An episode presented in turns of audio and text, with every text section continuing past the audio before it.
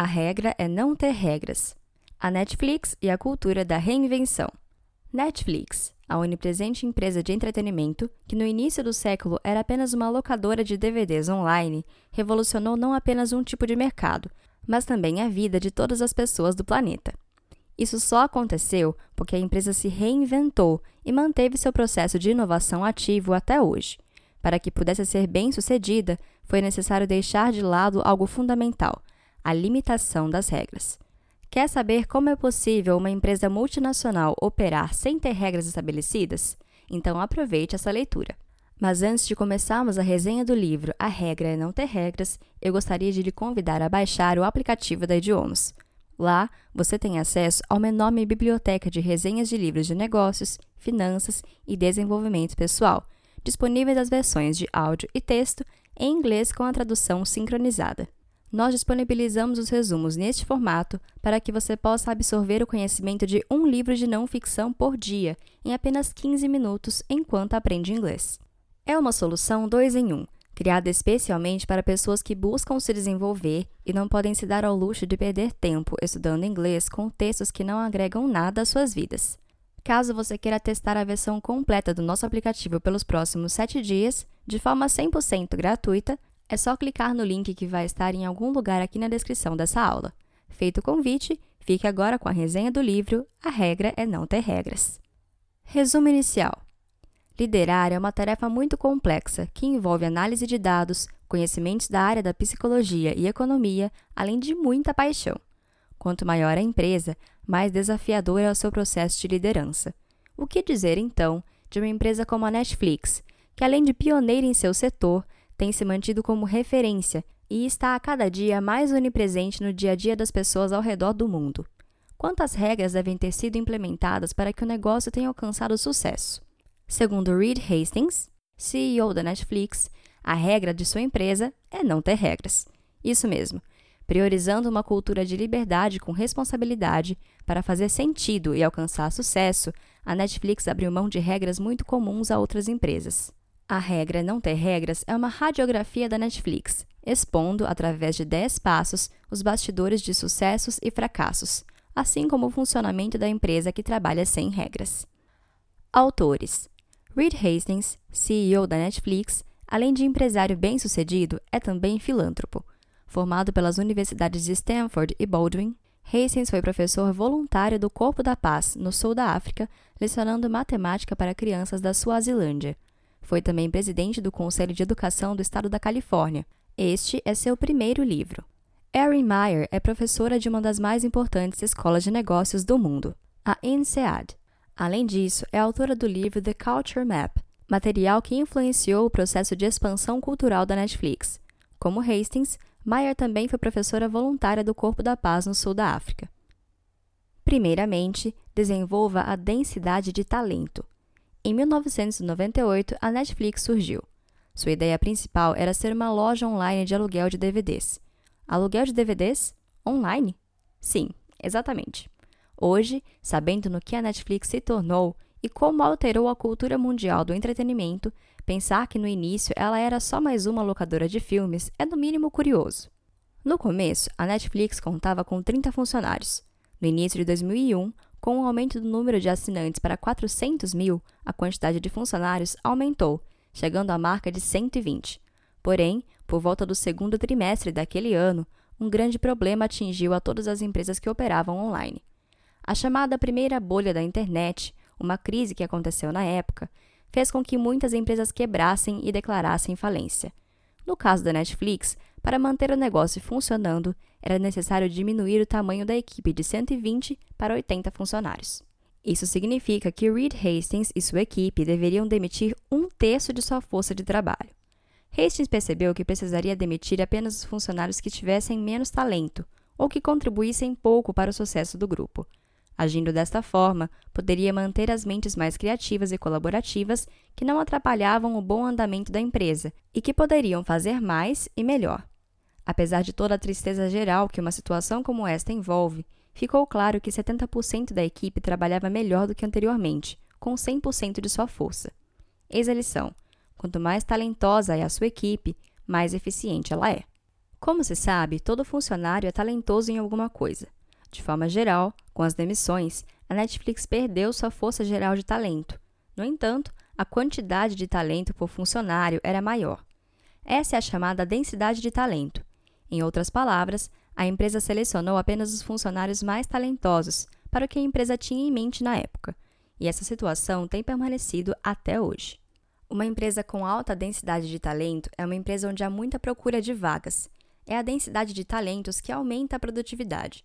Por outro lado, se na equipe houver apenas um indivíduo com talento ou desempenho razoável, toda a produtividade cai.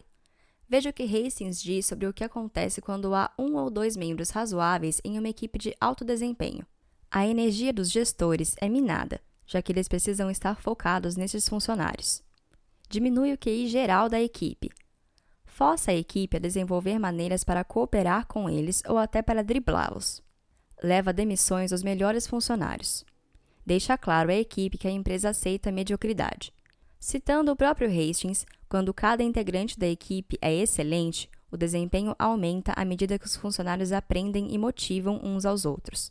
Um bom ambiente de trabalho é composto por colegas incríveis, que são extremamente talentosos em suas áreas e que contribuem para o crescimento de toda a equipe. Em seguida, estimule a sinceridade. Após escolher sua equipe com os funcionários mais talentosos, estimule sempre a sinceridade entre todas as pessoas, desde o mais alto escalão até o funcionário que realiza o trabalho mais simples. Por mais estranho que possa parecer, na Netflix os funcionários são estimulados e até treinados a serem extremamente sinceros, a qualquer momento em que quiserem expor a sua opinião, sem qualquer medo de serem punidos com demissão. Essa atitude é parte da cultura da empresa. A ideia é que cada pessoa possa expor melhorias, comentários que façam a produtividade ou mesmo a maneira de lidar com o trabalho melhorar. Em outras palavras, isso pode ser chamado de feedback. Um exemplo é que o próprio CEO da empresa, Reed Hastings, espera que cada funcionário possa avaliar seu trabalho através de bilhetes, cartas ou mesmo falando diretamente com ele. Independente do local ou situação, seja numa reunião privativa ou em uma apresentação para uma plateia lotada. E como isso é possível? Ampliando a questão, como isso pode ser benéfico para a produtividade da empresa? Assim como funcionários medíocres são problemas, não falar de maneira sincera é uma falta gravíssima, já que abre caminho para a falsidade e a bajulação, que são extremamente prejudiciais. No entanto, ser sincero é uma atitude que só funciona com funcionários talentosos, excelentes que priorizem a harmonia no ambiente de trabalho e também a produtividade.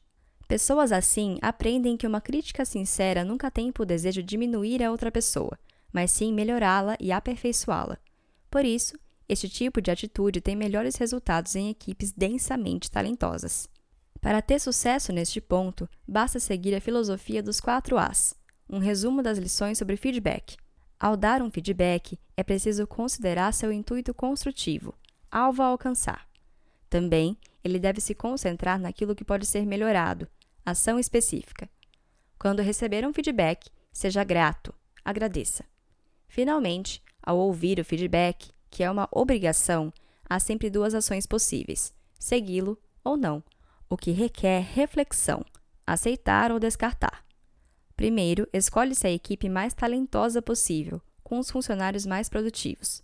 Só então torna-se possível lidar com a sinceridade em todos os níveis. Comece a remover os controles. Ao seguir no caminho de alcançar uma cultura de liberdade com responsabilidade, é preciso então dar este terceiro passo, que é dividido em duas partes. A primeira é a ideia de eliminar a política de férias. O que Reed Hastings sempre acreditou é que não se deve medir o valor de um trabalho com base na quantidade de horas trabalhadas, mas sim na eficiência do trabalhador. O que importa em empresas de criatividade como a Netflix é o que se realiza e não a quantidade de tempo que um funcionário gasta ao produzir. Para ele, não importa tanto a quantidade de tempo gasto para realizar uma tarefa, o mais importante é que ela seja realizada. Por isso, na Netflix, cada funcionário decide qual é sua jornada de trabalho e também de quanto tempo de férias gozarão. Há pessoas que trabalham 8 horas por dia e tiram um período consecutivo de 45 dias de férias em algum período do ano. Outros trabalham 16 horas por dia e decidem descansar apenas 10 dias. Isso é liberdade de escolha e pertence a cada funcionário. Aliás, não é preciso pedir autorização prévia para os líderes. Cada um é dono de si mesmo e decide com a responsabilidade característica dos melhores funcionários. Os benefícios são imensos, a começar do aumento da criatividade, já que períodos de ócio aumentam o poder criativo das pessoas, e também da própria felicidade dos funcionários, já que pessoas mais felizes também produzem melhor. Contudo, para que não haja extremos como toda a equipe sair de férias concomitantes e definitivas, ou também ninguém tirar férias, são necessários alguns procedimentos simples. Tirar a política de férias de uma empresa deixa naturalmente um vazio no modo de agir das pessoas. Para que funcione da melhor maneira, a primeira tarefa de um líder é esclarecer de forma transparente à sua equipe que os funcionários são responsáveis por suas férias, mas que devem fazer o máximo para não atrapalhar toda a equipe, como tirar férias no período em que já há outros funcionários descansando ou em períodos de serviços mais específicos e importantes para todos. A segunda tarefa parece óbvia. Para que não haja uma política de férias dentro de uma empresa, é necessário que o líder também tire férias consistentes e que isso fique exposto para toda a equipe. Erin Meyer, coautora deste livro, afirma que Reed Hastings tira, no mínimo, 45 dias de férias anuais. Se um líder não tira férias, ele acaba inconscientemente intimidando a sua equipe. Porém, ao gozar de férias longas, ele deixa implícito que qualquer funcionário também o pode fazer, sem que aconteça qualquer tipo de contestação. A segunda parte desse capítulo é que a remoção de controles é a eliminação de aprovações de viagens e gastos. Isso ajuda a dar mais responsabilidades aos funcionários e acaba com a burocracia, que emperra o crescimento e custa caro. É muito comum em startups ou empresas pequenas que não haja tantas regras. Contudo, quanto mais a empresa cresce, mais políticas de gastos ou burocracia são colocadas na cultura empresarial. Sempre há aquela situação em que um funcionário, para receber autorização para um gasto, precisa de assinaturas do seu chefe imediato, do mediato, do líder deste e de outros tantos que acabam atrasando todo o serviço e, consequentemente, o crescimento da empresa. Na Netflix, uma frase resume a ideia de dar responsabilidade aos funcionários, seja para viagens de negócios, reembolso de gastos ou ainda para gastos específicos da empresa. A frase é: atue em prol da Netflix. Com isso, todo colaborador é estimulado a agir pensando sempre no que será o melhor para a empresa. Para que funcione corretamente, os líderes precisam deixar claro que tudo tem um contexto. Pagar o jantar de um cliente que consumiu um pouco além do normal e solicitar reembolso é diferente de sair com colegas de trabalho na hora do almoço para comerem em um restaurante caro e solicitarem o mesmo reembolso. Este é um exemplo do que é o contexto. Isso ajuda com a tomada de decisões e o controle de gastos. E não vá pensar que há fiscalizações maciças nos gastos ou nas justificativas apresentadas. Anualmente, o Departamento Financeiro realiza uma auditoria relacionada ao reembolso. Caso se verifique qualquer abuso injustificável ou proposital de qualquer funcionário, ele é demitido. E seu caso é apresentado como exemplo para que o mesmo não aconteça outras vezes com outras pessoas, já que a demissão é resultado de um comportamento irresponsável. Infelizmente, isso já aconteceu algumas vezes na Netflix. Outro ponto fundamental é ser transparente com os funcionários quanto à real situação financeira da empresa. Se houve redução ou aumento nos ganhos, todos precisam saber. Com a liberdade de despesas, não há perda de tempo e percebe-se um aumento do ciclo de confiança entre as pessoas, já que todos são responsáveis e confiáveis na tomada de decisões. Pague os melhores salários do mercado. Escolhida a equipe com base na busca por melhores talentos, é preciso então fortalecer ainda mais sua densidade. De que maneira? Simples, pagando os melhores salários do mercado. É preferível contratar apenas um funcionário excepcional do que dez medianos, já que os dez darão mais trabalho para a administração e pouca efetividade de produção. No entanto, este único funcionário escolhido deve ser bem remunerado. A questão comum de remuneração envolve um salário fixo acrescido de bônus de produtividade. Então, por exemplo, alguém ganha 5 mil por mês e, caso atinja uma cota de produção, seja medida em número de novos clientes ou quantidade de peças fabricadas, seu salário é acrescido, mensal ou anualmente, de mais 15%. Para Reed Hastings, CEO da Netflix, este é o caminho errado a ser seguido. Primeiro, porque impor metas limita a criatividade. Segundo, porque quando se impõe metas, o funcionário pode trabalhar apenas para cumpri-las, deixando de lado outros afazeres tão importantes quanto aquele. Terceiro, bônus por produtividade não fidelizam. Pense, se você fosse chamado para uma entrevista de emprego e tivesse a chance de escolher seu salário, qual seria a sua opção, com base nas duas propostas abaixo? Salário mensal de 5 mil, mais bônus mensal de 20% conforme a produtividade, ou salário mensal de 5.500. As duas propostas são boas. No entanto, em termos de remuneração, uma é melhor que a outra. E mesmo sem saber qual seria a sua opção, a melhor é a segunda. Quer saber por quê? Ela possui estabilidade contínua e independe de uma meta. Como diz o ditado popular, mais vale um pássaro na mão do que dois voando. E não pense que os exemplos são baseados em suposições. Na verdade, pesquisas comprovam que os trabalhadores preferem trabalhar sem bônus desde que um bom salário garantido seja proposto. Contudo, não basta apenas oferecer os melhores salários, é preciso sempre mantê-los atualizados. Na Netflix, como todos os funcionários são escolhidos com base em seu talento, o reajuste de salário segue uma tendência, às vezes fora do comum. Esse aumento não considera o quanto a pessoa é capaz de produzir, mas sim qual é o seu valor para a empresa. A pergunta-chave é: quanto a empresa perde liberando este funcionário para outra empresa e depois tendo que contratar outro e treiná-lo. Outra forma de valorizar sua equipe é permitindo que outras empresas o entrevistem ou lhe ofereçam um emprego. Assim, com base no salário oferecido por este concorrente, você pode então melhorar a remuneração do funcionário, pagando acima do valor de mercado.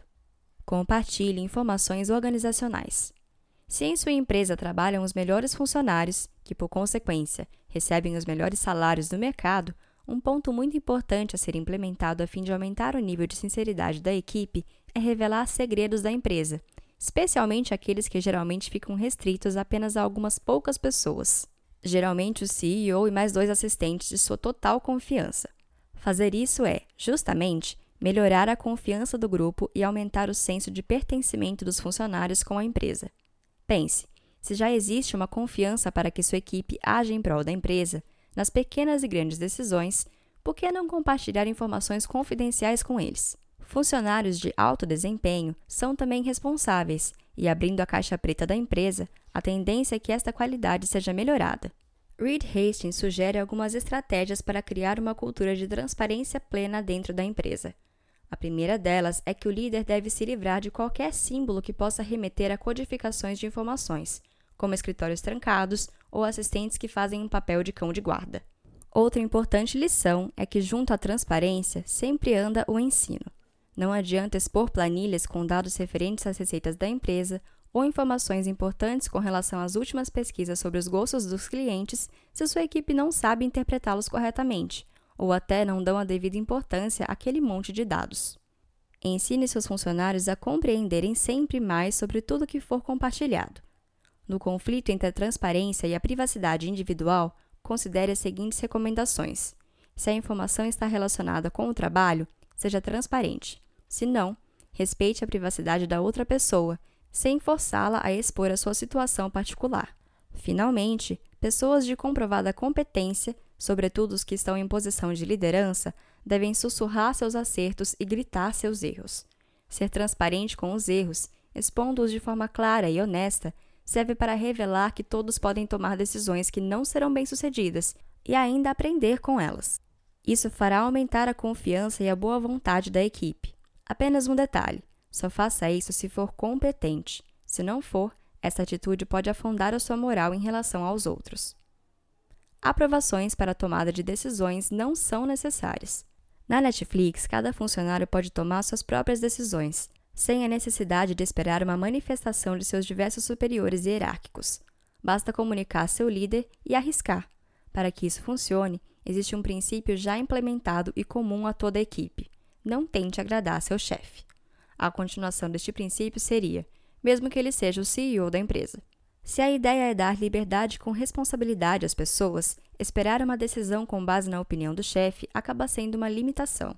Por trás deste princípio está a metáfora das fichas de apostas. Quando um novo funcionário ingressa na empresa, ele recebe diversas fichas. Cabe a ele escolher como vai apostar, de modo mais conservador ou dando tudo o que possui. Não há certo ou errado, mesmo que os resultados não sejam animadores. Aliás, caso os resultados estejam abaixo do esperado, ainda existe algo de positivo. É possível aprender grandes lições com eles, a fim de promover melhorias na ideia ou mesmo descartá-la, desde que seja para aprender o que não fazer mais. Quando uma aposta dá errado, ela deve ser exposta sem medo de demissão. No entanto, para a tomada de decisões ser assertiva, o líder deve incentivar o bom debate, compartilhando a ideia inicial e aguardando os inúmeros feedbacks, que podem vir de qualquer colega. Após isso, é preciso testar a aposta para ver se ela é ou não factível. O teste de retenção. O sétimo ponto que a cultura empresarial da Netflix nos ensina é a necessidade da avaliação de toda a equipe. Isso é importante para manter elevada a densidade de talento de sua empresa.